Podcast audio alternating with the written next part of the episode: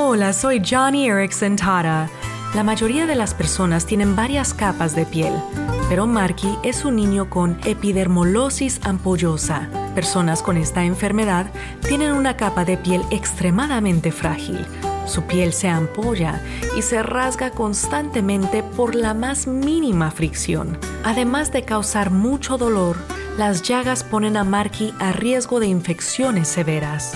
Marky es solo un niño pero él sabe que está en una batalla por su vida. Es por eso por lo que él les recuerda a sus padres que fue Dios quien sopló en él aliento de vida, como dice Génesis 2. Y de igual manera, es Dios quien le da aliento cada día que permanece vivo. Oh amigo, amiga, yo no sé contra qué batalla te enfrentas hoy, pero te animo a que tomes el ejemplo de Marky. Mientras Dios te dé vida, confía en Él.